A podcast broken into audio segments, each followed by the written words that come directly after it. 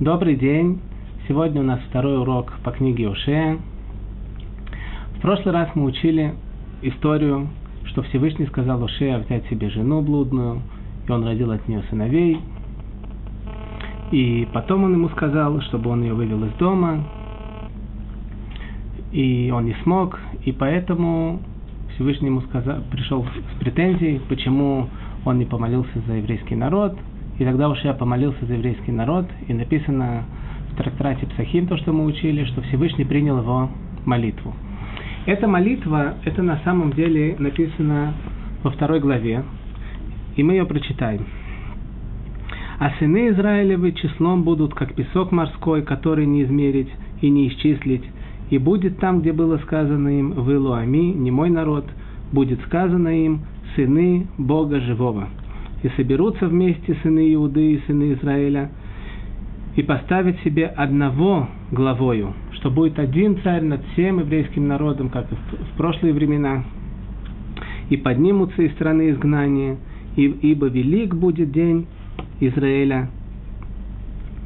Скажите же братьям вашим Ами, народ мой, и сестрам вашим Рухама помилованная мы видим здесь, что велик будет день Израиля. Тут нужно чуть-чуть остановиться.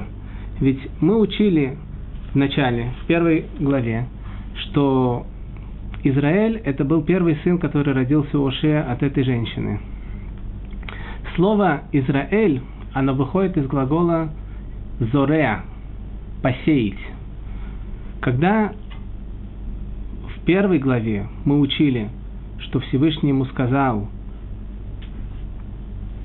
что он разбросает еврейский народ, имеется в виду, что он имеется в виду, что он возьмет как будто сито такое и пройдет по всему миру и вот э, посей, как будто бы посеет еврейский народ среди всех народов мира. Здесь же, когда мы читаем. Велик будет день Израиля. Как же это понимать? Объясняют комментаторы, что каждую вещь, каждое зерно, которое мы сажаем, из него вырастает целый колос. А в каждом колосе есть много-много зерен. И здесь пророчество нам говорит, что вот эти вот посадки, которые Всевышний сделал из евреев – среди народов, они принесут нам большой урожай. Что же это за урожай? Комментаторы нам объясняют, что урожай имеется в виду, придут много-много герим, которые соберутся среди народов, чтобы примкнуть к еврейскому народу и быть вместе с нами. Комментатор на Гмару, которого зовут Маршо, Равшмуэль Леви спрашивает вопрос. Как же Гмара говорит, что Всевышний принял его молитву? Ведь мы же знаем, что пророчество сбылось, и на самом деле 10 колен разбросаны по, народ, по миру, и мы не знаем, где они, что с ними происходит. И также нет у нас храма. Все сбылось. Почему же молитва была принята? Отвечает Маршо, что молитва Ошея, она помогла отложить приговор на одно поколение. Но после этого заслуга молитвы кончилась, и пророчество сбылось. Поскольку мы затронули Маршо, я не могу пропустить историю, которая связана с его рождением. Это очень удивительная история, которую я видел в книжке бесед одного из величайших наставников Иерусалима с прошлого поколения Раби Шапта Юделевич. Рождение Маршо произошло таким образом. В Австрии Равин, который там был самый главный, решил построить большое-большое-большую синагогу, в которой это будет центральное место для всего еврейства Австрии. Там будут молитвы, там будут учиться, и чтобы построить этот огромный-огромный дом, требовалось, конечно, много средств. И когда пришло время начать стройку, то собралось со всей окружины и со самой Австрии много-много людей, чтобы поучаствовать в этом большом дне.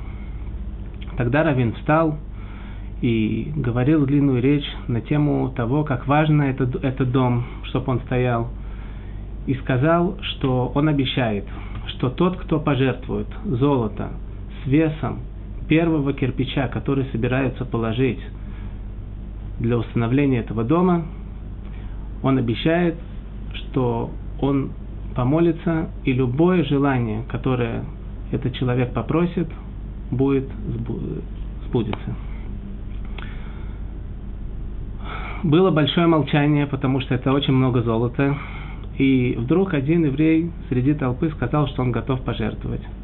Этот еврей был не очень известный, он был из какой-то деревни, соседней деревни. Но он был очень состоятельный.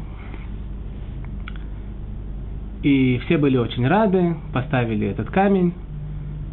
И тогда этот еврей пришел к Равину, после того, как все разошлись, он пришел к нему домой просить, чтобы он выполнил свое обещание. Равин его встретил, приблизил его, посадил и сказал ему, что ты можешь просить. И он ему сказал, что все мне Всевышний дал. У меня есть золото, у меня есть хорошая жена, у меня есть дом. Все у меня хорошо. Единственное, то, что мне очень-очень не хватает. У меня нету детей. Я прошу Равина, чтобы он помолился Всевышнему, чтобы Всевышний дал мне сына. Равин, который был очень святой человек, и он закрыл глаза, посидел какое-то время и сказал ему, что просьбу, которую он просит, это очень сложная просьба, и, может быть, ему стоит попросить что-нибудь другое. Но тот еврей не отпускал и сказал, что Равин обещал, и поэтому я дал это пожертвование – Равин ему сказал, вернись ко мне через три дня. Через три дня он к нему пришел и сказал ему, и Равин ему говорит, что чтобы у тебя появился сын, требуется для этого большое-большое пожертвование с твоей стороны и со стороны твоей жены. Потому что ни ты не сможешь увидеть своего сына, и не твоя жена сможет кормить твоего сына. И все твое имущество пропадет. Готов ли ты на такое пожертвование ради сына? Он ему сказал, что он готов. Но он не может это решить без жены, потому что жена тоже участвует в этой истории. Он поехал в деревню, спросил свою жену, если она согласна. Жена сказала, что никакой жизни у нее нету, если у нее не будет какого-то продолжения, и она согласилась. Этот еврей вернулся в город к этому раввину и сказал ему, что они согласны. Тогда раввин его благословил, чтобы у них был сын. И этот еврей вернулся домой. Когда он вернулся домой, уже была весть, что его жена беременна, и что с Божьей помощью у них будет сын. Не пройдя много времени, через короткое время, пришло ему сообщение, что корабли с продовольствием, которые он купил за, границей, и вложил туда большую-большую сумму денег. Все эти корабли потонули, и все имущество пропало. Через еще какое-то время пришла ему весть, что его мельница разрушена, и невозможно ее восстановить. И так вот в течение короткого времени все-все-все имущество его пропало, а то, что было завершением, это то, что их не дом, большой дом, сгорел, и ничего от него не осталось. Они с женой пошли, нашли себе какую-то коморку и стали там жить. Через короткое время муж заболел, и никакие врачи, никакое лекарство не могло ему помочь. И через короткое время он умер, и его похоронили. Осталась одна женщина, которая ждала с нетерпением, чтобы уже пришло это время, когда, придет, когда ей нужно будет рожать этого долгожданного ребенка, который такой дорогой ценой он им достается. Когда пришло время, пришел девятый месяц, у нее не было даже денег заплатить роженице, э, чтобы женщине, которая сможет принять роды. Она решила, что она пойдет в большой город, и там наверняка кто-то смилуется над ней и поможет ей родить этого ребенка. Все эти, все эти э, случаи, то, что произошли с того, как Равин их благословил, отец все, э, то есть ее муж, все записывал. И он наставил перед смертью, чтобы она продолжала записывать. И это то, что она делала. И пришло время идти. Она взяла свои рваную какую-то одежду, то, что у нее было. Была зима, было холодно, и она идет по снегу, у нее даже не было денег заплатить за развозку. И она идет, и ветер, и снег, и она уже с трудом, и она чувствует, что уже теряет сознание, но вдруг она собирается силами, столько, столько они отдали для того, чтобы этот ребенок родился, и она продолжает идти. Когда она дошла до города, она уже была ночь, все спали. Вдруг она видит в каком-то доме на окраине города горит свет. Она пришла туда без сил, постучалась, это был пекарь, который вставал рано-рано-рано утром, чтобы приготовить хлеб, чтобы был свежий хлеб для всех его покупателей. Они ее приняли, положили, и она им рассказала всю историю, то, что произошло. Что когда она родит ребенка, она умрет, и она очень просит, чтобы они взяли этого ребенка к себе, чтобы вырастили его как еврея, приучили его заповедям. И у этого пекаря была новорожденная дочка. Они решили, чтобы как-то утешить эту женщину, что они договорятся сейчас, что когда, если родится мальчик, то они отдадут ему ее в жены, и родился мальчик, и через короткое время мама тоже умерла. Конечно же, это все продолжалось записываться в той же тетрадочке. И этот пекарь вырастил этого мальчика как своего сына, он давал ему хороших учителей, и благодаря этому у нас есть сейчас вот этот вот большой комментатор Маршо, который написал комментарии на весь, на весь, на весь Талмуд без исключения. Это история. Так он здесь спрашивает вопрос. А, это вопрос мы уже ответили. Продолжает пророк дальше.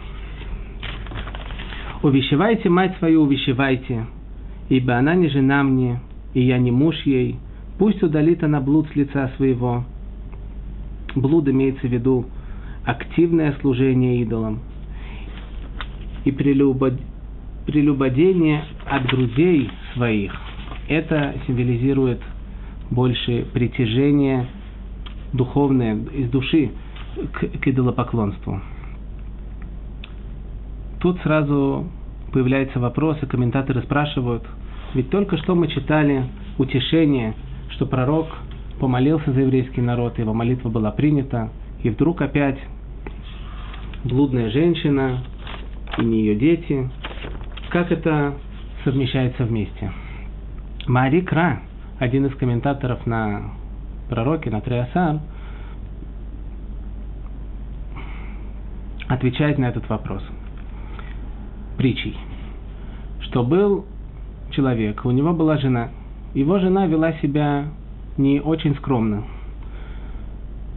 И он сказал, и он назвал ее, что она блудная женщина – его сыновья собрались и пришли к отцу и сказали ему, что же ты говоришь так на нашу маму? Ведь про нас подумают, что мы какие-то не... что мы не твои дети, что мы дети блудные. Сказал им отец. Ни в коем случае я не имел в виду, что на самом деле ваша мама она такая. Но вы пойдите к ней и скажите ей, чтобы она не вела себя так, как она себя ведет. Это то, что я хочу добиться. И это то, что пророк нам говорит, что, что вот эти вот дети – это пророки, пророки еврейского народа, праведники еврейского народа, которые должны все время следить за поведением еврейского народа, чтобы не было грехов, чтобы они служили Богу верой и правдой. А мама – это имеется в виду в общем еврейский народ. И это то, что пророк нам говорит. «Увещевайте мать свою, увещевайте». Это обращение к пророкам и праведникам того поколения. «Ибо она не жена мне, и я не муж ей, пусть удалит она блуд с лица своего и прелюбодетение от грудей своих. Дабы не раздел я ее до нога, э, и не выставил бы ее, как в день, когда родилась она, и сделал бы ее подобной пустыне, и превратил бы ее в землю иссохшую, и уморил бы ее жаждою. Тут все пророчество – это одна большая притча. И каждое, каждое слово мы должны будем как-нибудь объяснить, что эта притча хочет нам сказать. Когда пророк говорит, не раз... дабы не раздел я ее до нога, имеется в виду, что Всевышний заберет от еврейского народа свое, свое опекание. И не выставил бы ее, как в день, что она родилась. День, что она родилась, это рождение еврейского народа. Рождение еврейского народа произошло в Египте, когда Всевышний вывел еврейский народ из Египта и дал ему Тору, тогда считалось, что мы избранный народ, и мы народ Всевышнего.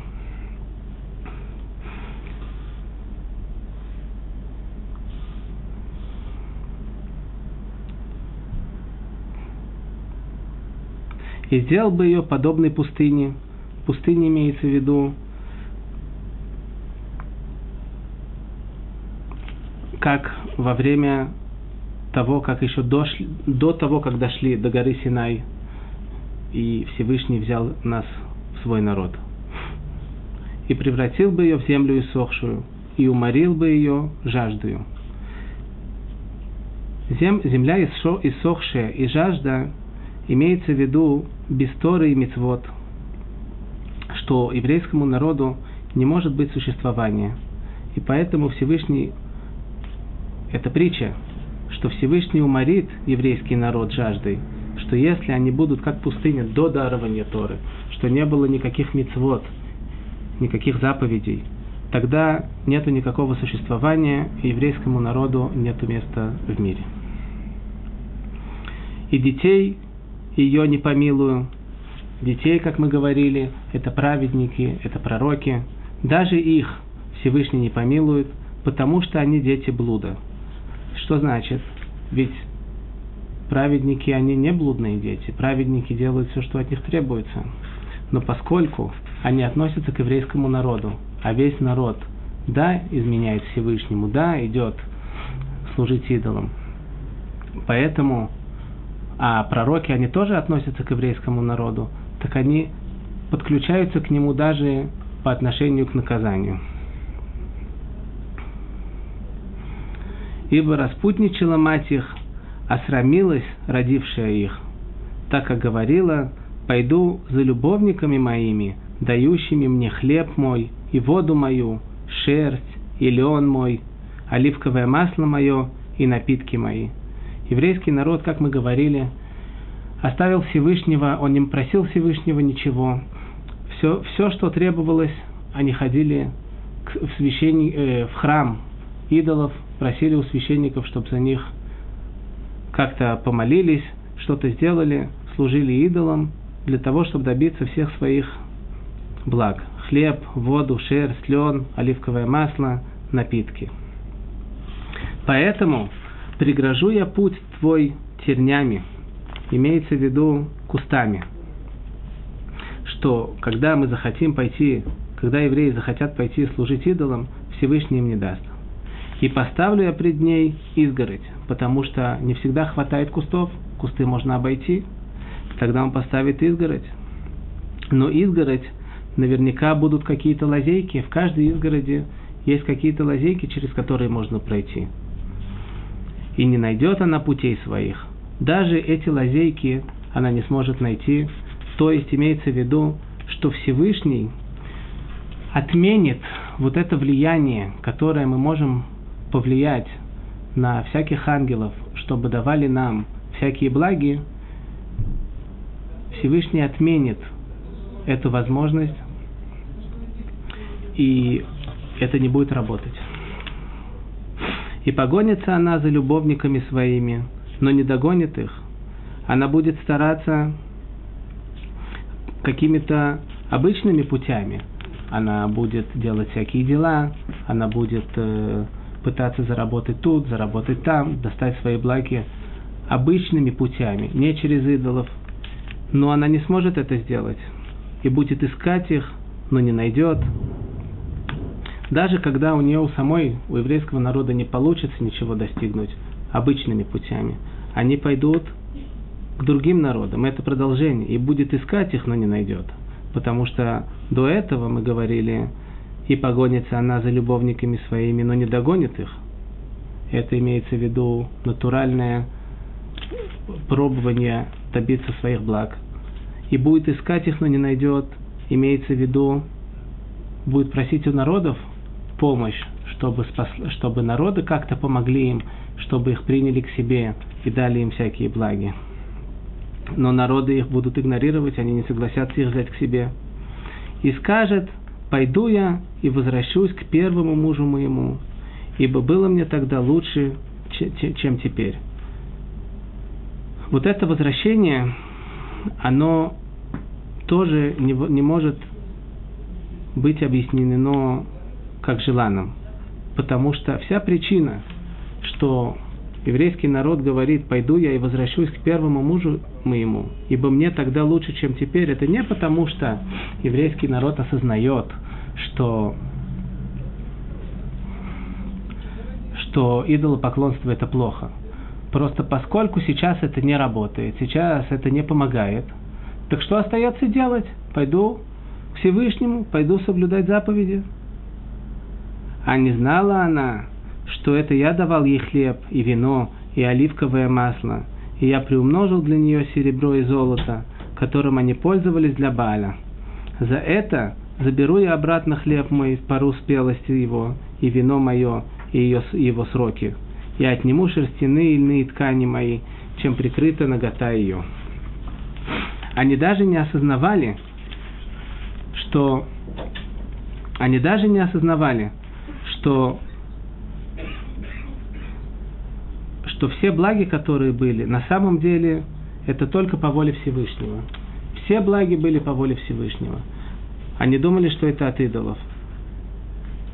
А то, что они вернулись к Всевышнему, это потому, что нету выхода. Идолы не помогают.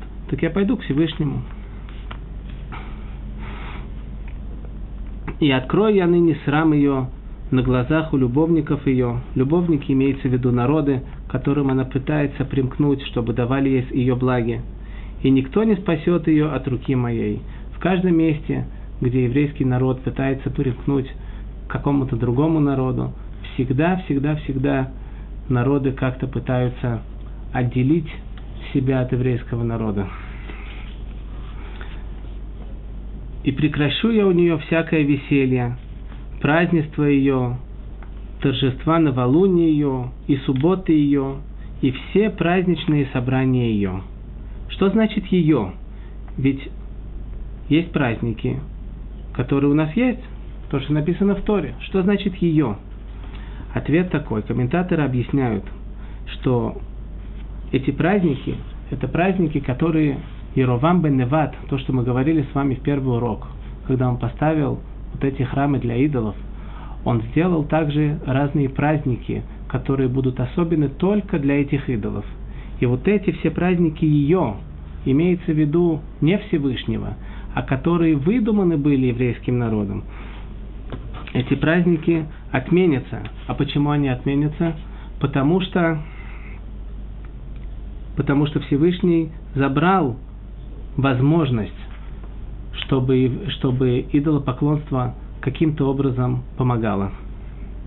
Тогда им не будет смысла праздновать эти праздники, потому что этот день, он не будет веселый, а просто бестолковый. Зачем же он нужен, если идолы ничего не помогают? И опустошу я виноградные лозы ее, и смоковницы ее, о которых она говорила. Это плата мне, что дали мне любовники мои. И превращу я их в лес, и звери полевые съедят ее, их. И взыщу я с нее за дни служения Балам. Баль – это общее имя идолопоклонства, потому что Баль, он был идол, который отвечал за дожди, а дожди – это основная часть дохода. Все почти доходы приходили через землю.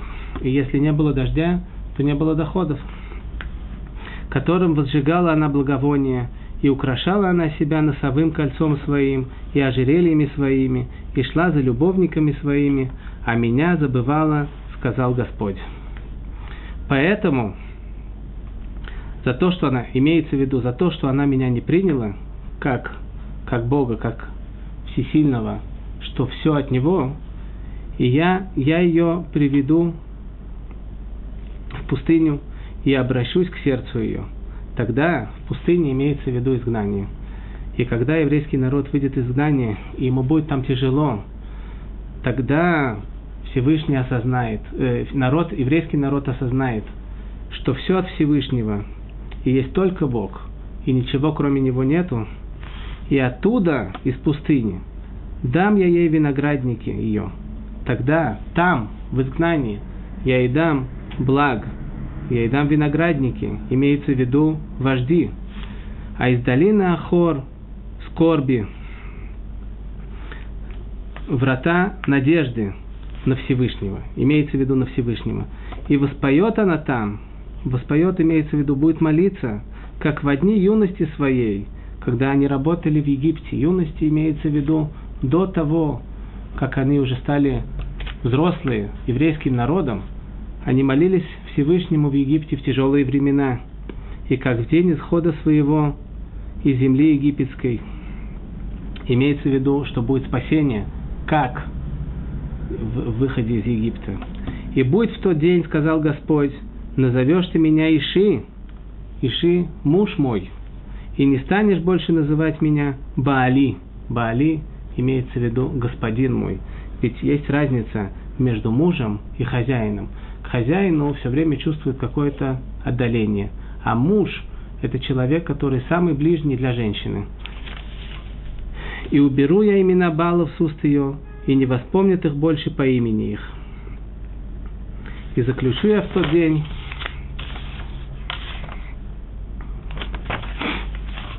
союз для них, сынов Израилевых, со зверями полевыми и птицами небесными, и с присмыкающимся земли, и лук, и меч, и войну уничтожу я на земле этой, и дам ей жить в безопасности. Это касается главного избавления, когда уже придет Машиах в ближайшие дни без Раташем с Божьей помощью, тогда это произойдет. И обручу тебя мне навеки, это уже как свадьба, как брак, который возвращается заново и обручу тебя мне правдою и справедливостью, благочести, благочестием и милосердием. Имеется в виду в заслугу этого Всевышний с нами заключит заново брак. И обручу тебя неверностью, и познаешь ты Господа. И будет в тот день, отзовусь я, сказал Господь, отзовусь я небесам, а они отзовутся земле. Имеется в виду, что во время изгнания не было всяких благ. И так как земля хочет давать хлеб, для этого ей требуется дождь. Тогда Всевышний отзовется земле, даст ей дождь, чтобы у нее была возможность давать хлеб. А земля отзовется хлебу, потому что хлеб хочет расти, так ему требуется земля, и тогда Всевышний отзовется хлебу, чтобы он смог расти на земле и вину, и маслу, а они отзовутся Израилю, что еврейский народ в Галуте, которому так тяжело, и что ничего у нас нету, что Всевышний услышит наши молитвы и даст нам благи даже во время изгнания. И засею я ее на земле для себя, и помилую я Лорухаму, непомилованную, и Лоами, не мой народ. Скажу я, ты Ами, народ мой, а он скажет, ты Бог мой. Спасибо, встретимся в следующий раз.